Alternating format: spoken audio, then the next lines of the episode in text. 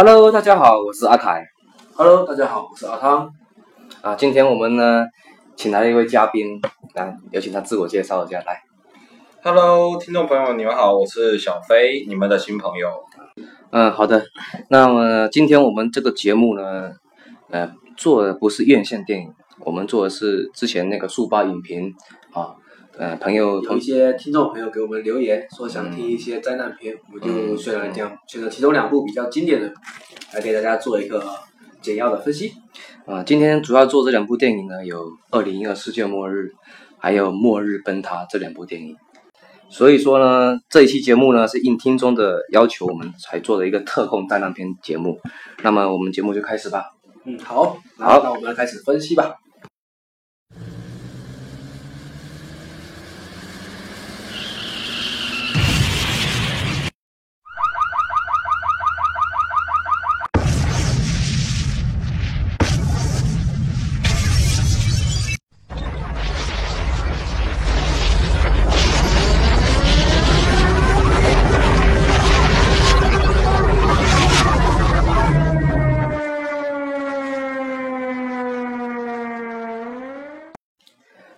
好的，朋友们，那我们先来做第一部《二零一二世界末日》这部电影。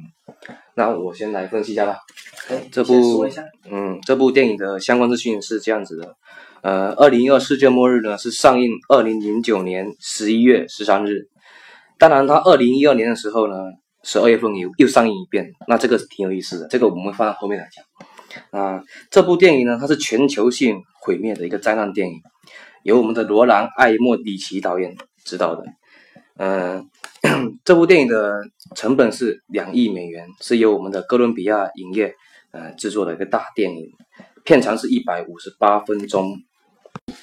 然后呢，这部电影的男主角呢就是约翰·库萨克，呃，他曾经演过一部《幺四零八幻影凶间》啊，这部电影也是很出名的，它属于一部惊悚恐怖片。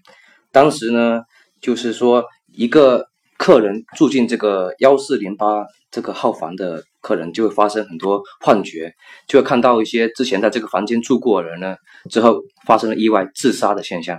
啊，这个大概就这样子，我也不是很清楚。那女主角的话是叫阿曼达·皮特，那里面还有一个典型的一个分子，一个就是头发很长的那个嘛，对不对？对，头发很长那个分子，叫分子那不太对哦。对，呃，叫伍迪·哈里森。另外呢，就是那个总统，长得跟星星一样的，呃，那个演员叫做丹尼·格罗费。嗯，那另外还有就是总统的女儿，虽然戏份不多，但是她演技还算不错的。呃，名字叫做山迪·牛顿，这名字很特别哦。另外就是年轻科学家扮演者，呃，名字叫做切瓦特·艾加福特。哦，这个名字确实有点复杂，嗯，有点长。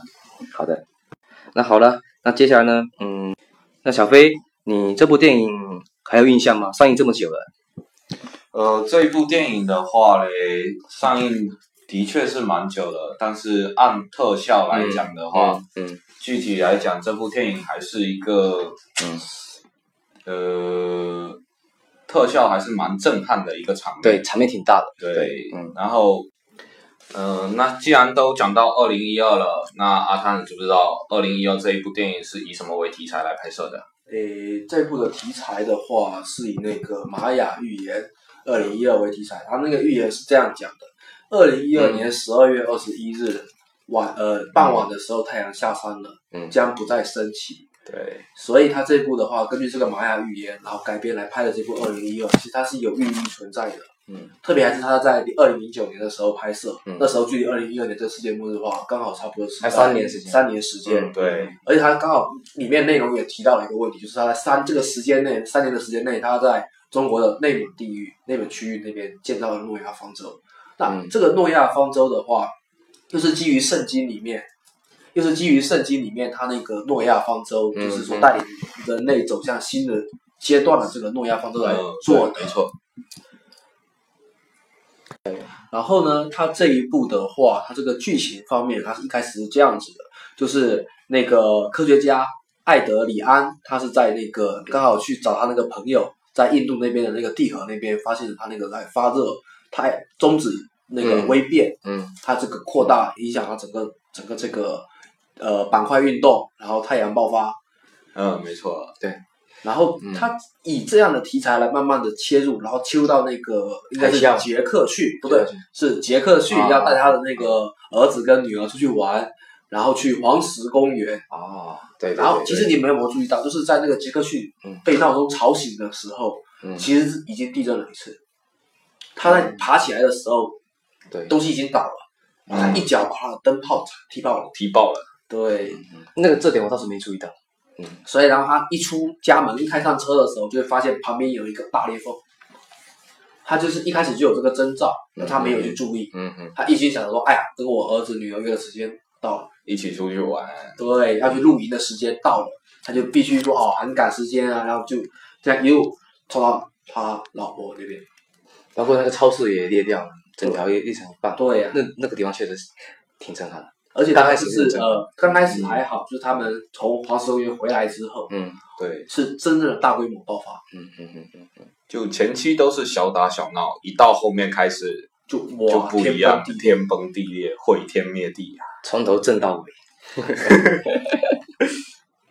然后，哎，阿凯，你有没有觉得说哪些嗯场面是让你比较印象深刻的？因为这部电影太久了，来你说说看。呃，场面的话呢，我唯一记得最清楚的一个就是刚开始地震的时候，那约翰他回家找他女儿一家人的时候，啊对准备逃出他家里的时候，啊没错，从那一开始就非常震撼了，包括从他家里出来，房屋倒塌，包括上了车辆，哦没错没错，对吧？对对，然后一路奔过去的时候，伴随他路在开的时候呢，地板一直往下陷，嗯然后人群在跑也往下掉，基本上看不到人影。嗯对嗯这个很可，这边其实很可怕。如果现实中真的很可怕，那证明他这个特效做的也是很到位的。然后呢，呃，走出这条街的话呢，往右拐就是那个高架桥了。对，到高架桥的时候呢，桥高架桥一呃，基本上整条都断整条断掉，而且那个时候那个那什么整容医生的时候，不是说，哎，我们上高架桥比较啊快，对刚说这句话，高架桥一塌桥，所以说所以说这个时候呢，他们就没没办法走高架桥了，只能往下面走。然后呢，刚好有个场景，你们记得吧？速八记得吧？有个那个哦停车场，汽车往下掉。呃，这个地方二零二也是一样，它也是很多汽辆呃汽车往下掉，然后差点压到他们那家人的。对对对，然后走到边缘的时候，刚好整个地板往下陷，他们已经没法走了，还漂移一下，差点掉下去。然后往前冲，这个时候呢，嗯，高架桥一直往下掉，然后就魔术那个高架桥一度开过去，差点被压到了。对，那个场面其实很惊险。嗯嗯。之后就是坐了飞机，他逃亡，再过后就是黄石公火山爆发、海啸。但是这些特效，我其实我我们大片也看了很多，这个我也不想多说了。主要这部电影给我感觉就是，他老是要讲那个政府层面的高层怎么想、怎么想、怎么想。前面四十五分钟，我记得我去电影院看的时候，我睡着了。对啊，其四十五分钟，是吧？啊，醒过来就开始打，一直震撼，哇，一直爆炸什么的，就是打到最后了。嗯，这部电影其实剧情的话挺狗血的，并没有什么重点，但是它是有根据的，比如说是玛雅预言开始，这个倒是有个根据的地方。特效的话，唯一就是那个火山爆发那场，我感觉还可以。海啸的话，海啸的话，相对和这最早以前的泰坦尼克号比起来，我还是觉得泰坦尼克号那个时候的那个海洋会比这个还要更真实一点。对，这可能是当时那个特效的话，嗯，已经算是不错了。那个年代做的特效对，那个年代的特效，反而我觉得我们到这个时候了，特效还做成这样，有点觉得是没有在进步。毕竟他这部电影才是两亿美元造制造而成的。直到最后呢，在方舟的时候，呃，还要在总统开个会，跟七个国家的总统开会，啊，这个我觉得是很俗套的，非常俗套的一个剧情。啊，我差不多就这么多了。啊，小飞，你还有什么补充的吗？嗯，说到上了分上了方舟之后，其实上了方舟之后还有一个点，其实还蛮不错的，就是科学家看到外面那群人那边推啊推搡的时候，就是纷纷掉到那个那个叫什么悬崖下面嘛，嗯应该是算是应该是悬崖。嗯推到那个下面之后，科学家主动去要求说，说要就是打开方舟的舱门，把他们接进来。这个地方其实还是让我蛮感动的一个点啊。嗯。但是接下去反而有一个画面让我感觉这部电影有点违背了我们这个生活的常识。哪个方面？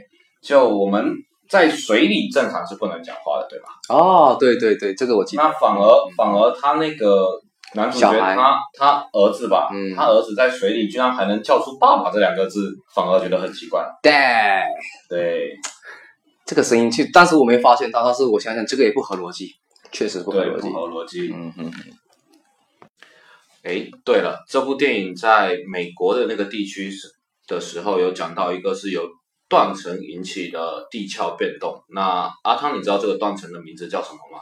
这个断层的话，它叫这个圣安德烈斯断层，它主要的话是位于美国加州那边，它的长度也很长，而且它跟一般的断层不一样，它这个断层是南北走向，它这个北美板块往西往南往西南，然后它太平洋板块往西北，然后就导致它这个裂缝会越来越大，越来越大，越来越大。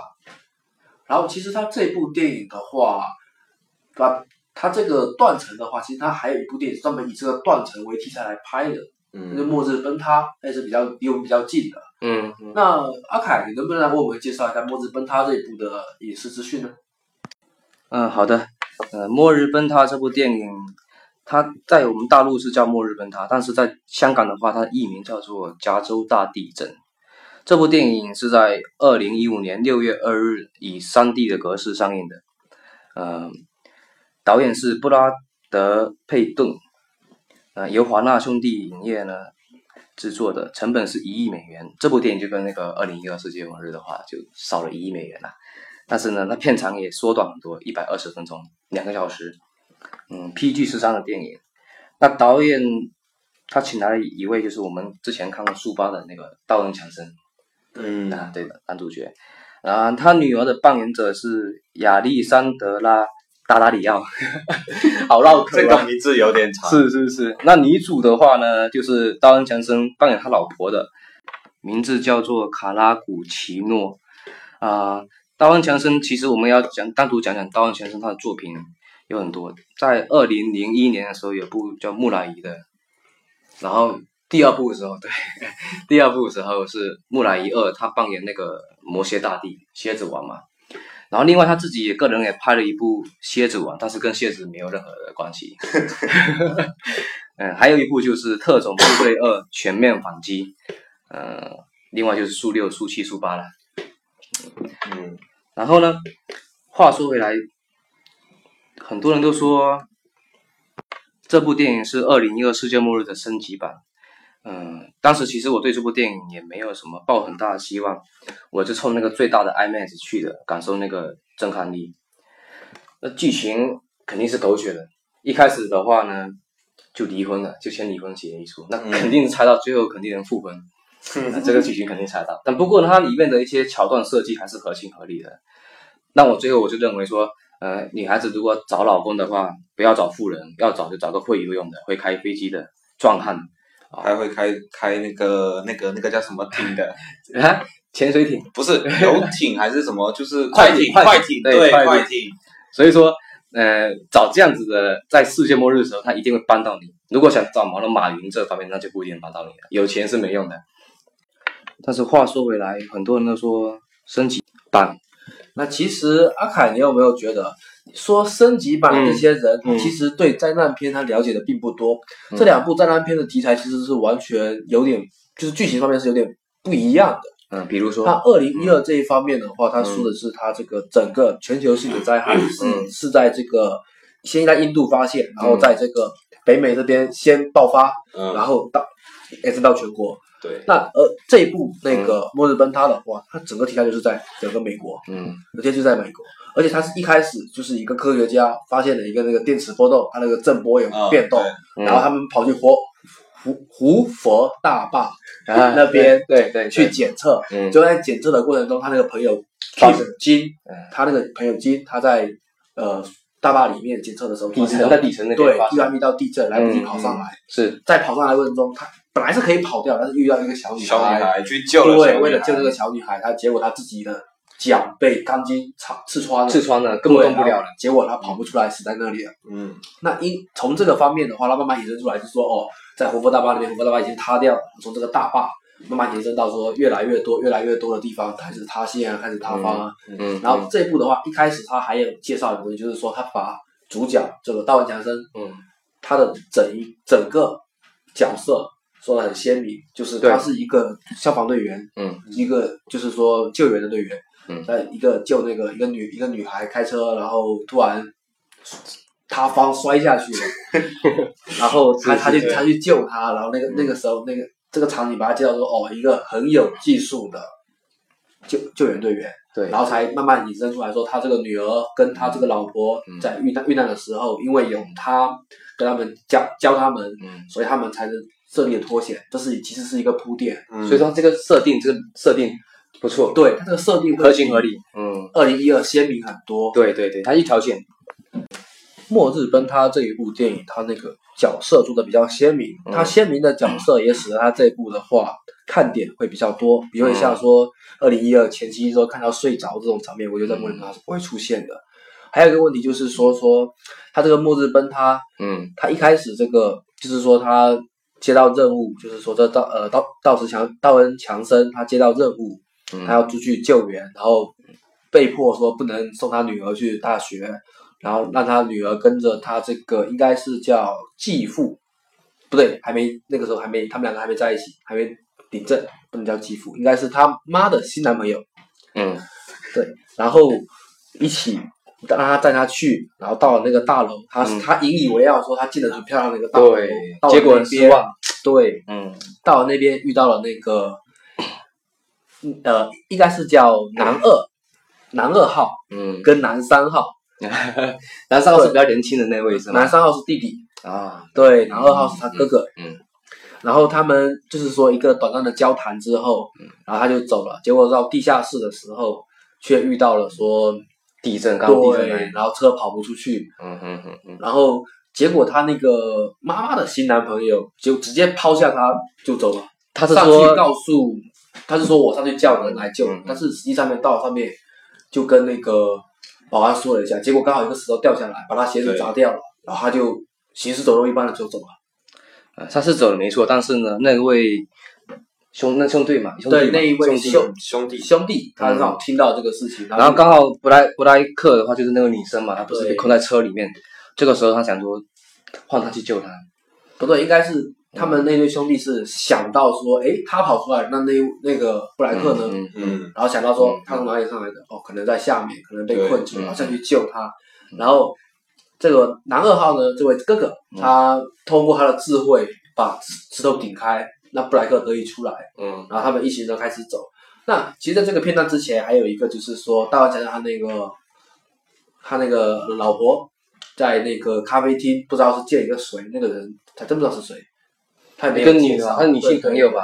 好，好像不是，好像是那个，嗯。那个很有钱的那个新男朋友他妹妹，啊，嗯，好像是这样。他反对他哥哥找这个女的，呃对对对，是这样子。然后出来谈判或者说怎么样的时候，嗯。然后刚好，然后他就是刚好遇到这个时候的时候，他就打电话，第一时间打电话跟嗯导演才生说，那他就说没事，你往屋顶跑，我来救你。嗯嗯嗯对，然后他也跟其他人说说，大家大家都往屋顶跑，可以获救，但是很多人都不听他的。他在跑的途中会有大声的叫说：“到跟我上屋顶，我的一个救援直升机马上就到嗯，了。”他这边也跟大家都有讲，都有说，但是是没有人理他，就是大家都是往下跑冲的往下跑。对，所以这个地方我就我就有个想法，因为嗯、就是这个地方设计不错啊。嗯，道恩强森呢，就让他前妻呢到楼上去嘛，去那个停机坪那边等他。可是就所有人都往下走嘛，就像你们说的，但是他就往上走，在伴随他往上走的时候呢，所有的楼都在坍塌啊，包括他这栋楼在坍塌。利用个长镜头呢，包括这种视觉效果的东西，这点倒是给我一种惊喜。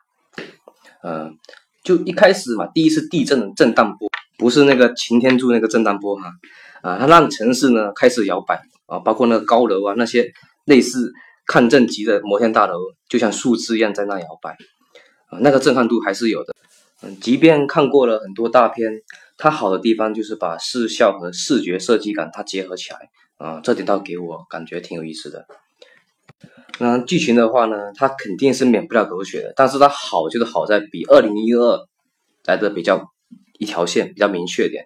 它也不像二零一二我们刚刚说的，找老师讲什么高层怎样怎样的，那最后美国人总统还要再跟那个七个国家总统还发表感言啊，这个就是很俗套的。但他不会，他就老老实实的讲他一个父亲怎么去救他一家人。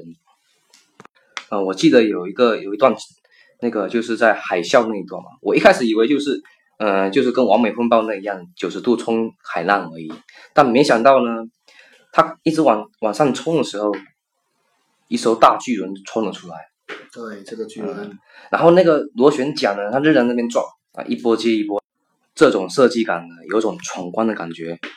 啊。然后呢，当他冲过那个浪之后呢，以为已经安全了，可是那个大巨轮上的那个集装箱又开始噼里啪啦的往下掉啊，开始那就开始躲了。啊、这一种一环接一环的设计呢，在这个电影里呢是非常强的啊，特效跟奇观感设计起来结合起来，我感觉非常棒。嗯，阿凯，我倒是觉得说这一个场景的话，我是有另外的感受了。这个场景，他把这个戏剧，我们不管戏剧做的怎么样，嗯但是我觉得他这个场景的话，他展现他镇定，跟他对各种交通工具操纵熟练的一方面。嗯，他这一方面的话嗯，至少在我这边看来，嗯特别是结合他之前一些电影，我觉得道文强森这个角色的话还是特别鲜明的嗯，要么是硬汉，要么是全能选手。嗯嗯他这一方面的话还是比较比较，我觉得还是比较让大家会把他当做男神来看的。对对对，然后呢，后面的话就是说他们在寻找这个，就是在呃开着快艇在找他女儿的时候，嗯。他们不是有一个场景是他们在拍玻璃，但是外面没听到要走的时候，对。他们拿着那个呃，就是说我们小时候玩那种红外线那种之类的，照到他那个仪表盘引起他们注意嘛。对，嗯。然后他们绕回来的时候，嗯那这个时候的话，其实他已经要又要逃，就是说本来其实是可以逃出来，但是他那个时候刚好又塌方了一次，嗯然后导致那个水都淹上来了。那这个他女儿的话有当机立断，就是说啊、往上面跑，就他女儿被困住了。这个时候呢，大王强直接果断的往下跳，跳到跳进水里，然后游游进出游进入口里面去，就去去救他的女儿。但是其实我觉得这个场景的话是有个地方，我觉得是在情理之中，但是对于观众来说，这边又是无法理解。就是他们这样来来回回，来来回回好几次，要把门掰开都掰不开。嗯结果他女儿即将溺水的时候，大王先生直接用肩膀把她撞开了。那你这样都撞得开，你前面为什么不撞啊？对啊，你你捡那些东西干嘛？对呀、这个地方就是也也是然后又来来回回，来来回回。其实嗯这一幕跟二零二有一部共同点，在水下嗯能讲话，对，你在搞笑。为什么老是发生在水下呢？哦，不是，水下是小事，为什么水下你要你能讲话？嗯而且讲话讲话讲话讲话讲着讲着讲着，明明就还有地方可以呼吸，还还没水还没淹到，你就他妈嗝屁了。呃哎，这让我很不能理解。然后呢，这样救上来之后，他把他从那个玻璃房里面救出来之后，然后拖到了二楼，然后在二楼的话遇到了那对兄弟，然后赶快把那个赶快把他这样子呃解救一下。然后这个地方的话，赵文强的那个前期倒是很果断，开着快艇就往房子里面撞。嗯这个就是你这样撞，所以才使得他们俩他们得以出来，不然他们还在里面困着，根本打不开。幸亏他母亲把车把那个快艇冲进去，嗯就是这个地方关键时刻起作用。没错，嗯嗯嗯嗯，然后其实呢，这个地方的话，它很多时候，嗯，还是说还是是在塑造这个家庭对，是一个和睦的家庭。是，然后就是说，其实他前妻在有一段接，就是说接到他女儿电话说说那个他男朋友把他女儿抛弃的时候，嗯他其实飙了一句脏话。嗯，但其实这一句脏话，其实 完全就是把他的性格凸显出来了。他其实跟大湾强森是同样类型的人，嗯嗯然后所以导致说这个家庭其实是很和睦。他们不和睦的原因，他们也有在中间交代，就是交代说嗯他们那个小女儿不幸的去世了，就是在漂流的时候不幸去世了，嗯所以导致说他们家庭会破裂。嗯但是他们把这个事情说开之后，他们家庭其实又和好了。对，然后在和好之后，就是说在这整个灾难过后，嗯他跟他这个男二，男二这个，其实他们慢慢的在这个逃亡的过程中，因为患难的原因，所以他们慢慢两个要走到一起去了。然后至于这个男三呢，其实一直在为男二创造机会。对，没错。啊所以我觉得这一部，我觉得嗯这一部最主要的亮点是他们这个角色鲜明，还有一部就是这个 男三这个小弟弟，他很懂得替他哥哥制造机会，嗯，一个泡妞小能手。有有个有个桥段也很搞笑，就是他们俩快亲的时候，对他，弟从中间站出来，哦，给他们拿那个啊清水这个这个如果我爸我妈妈妈妈知道的话，肯定很高兴的，还是什么的。不是不是，他拿那个拿那个水过来，然后啊亮一下，结果发现哎不对，打扰他们了，然后就赶快赶快想说，嗯你们继续。嗯嗯嗯嗯嗯。哦，那说到这里，其实我也没什么好说的。那个小飞，你有什么想法呢？你说说看。嗯，但是按今天讲的这两部电影来讲，这两部电影都有点说嗯不免都落入同样的一个俗套，就是说，我们一旦遇到任何一种灾难，都会在最后一秒才能脱离这个危险。啊，对，包括像二零一二，我就要撞到喜马拉雅的那个南峰的那块山的时候，我也就是到最后一秒之后，门可以关起来。就门关起来了之后，然后我这样这样那个呃方舟我才退回来。嗯，发动机启动了。对，就是说，嗯，这种就是说我们像我们这种灾难片的一种俗套吧，大部分真的是大部分都会有一种 像类似于说灾难来临啊，嗯，之后就会发生说亲人失散，对，然后亲人一旦失散之后呢，你就会说选择去拯救这个家庭，啊，比如说离婚之后必须必定复婚。对，然后拯救家庭拯救完了之后呢对，你就会发现哦，这个家庭后面又重归于好了。啊，他肯定要利用这个呃离婚之后在复婚这个过程中，他才能去救他的家人啊，对，然后才能从而展现他这部电影的特效方面啊，对不对是，？OK，然后讲一部题外话，那你说，嗯，在末日降临，啊，那个呃，对，末日崩塌不是对末日降临，哎没错末日崩塌这句话，这个这部电影告诉我们一句话，嗯，说在危难时间带个激光笔其实是蛮有用的。没错，还有选对人的身边保护他人很重要，对千万不要找有钱的，一定要找到全身都本事的一个人，没错吧？啊、那其实今天讲的也就才二十七分钟，咱们三个人其实讲的也不是很多，但是其实灾难片就这么多可以讲的，对，它唯独特效还是特效，剧情的话，我倒觉得剧情这一部哈，我个人感觉总结一下好吗？这部剧情我觉得会比二零一二还好，因为二零一二太多了，人物太多，呃，时间太长，末日崩塌这一部电影的话，它的人物构造和剧情方面会相对明确点二二零一二这一部电影。对，而且比较明确，一条线就过来。对，就直接是一整条线。像二零一二的话，这是等于说有多条分支，到后面才汇聚成同一条线。它除了灾难性以外，它还讲政策高程度，对对吧？？有点是这样点于类似人性的话题了。嗯，对对，那那末日崩塌就是我刚才说的，就老老实实就讲他一个父亲去救他一家人啊，去塑造一个人的一个题材，我觉得这个就很明确。你感觉你感觉可以吗？嗯，对。嗯，对对。那啊，他们还有什么要说的吗？我你们基本上也总结的差不多了，我就，但是我就是看了挺多灾难电影，我觉得怎么来说剧情俗套这是一方面，但是很多时候像嗯，后天，其实我们大家也都看过，但这部这这期我们这边没有提到，也是艾莫里奇导演对的，对，然后他有也是差不多类似的剧情，都反正基本上离不开离婚、啊救家人、失散嗯，这三宝，基本上离不开。是灾难电影来说，基本上离不开这些东西。是是是是是是。那包括他还艾莫里奇导演他还指导了《独立日》一跟二，对吧？对，啊，这两部的话，嗯，你有看吗？我们可以稍微讲个题外话。这两部其实其实我也没什么印象啦。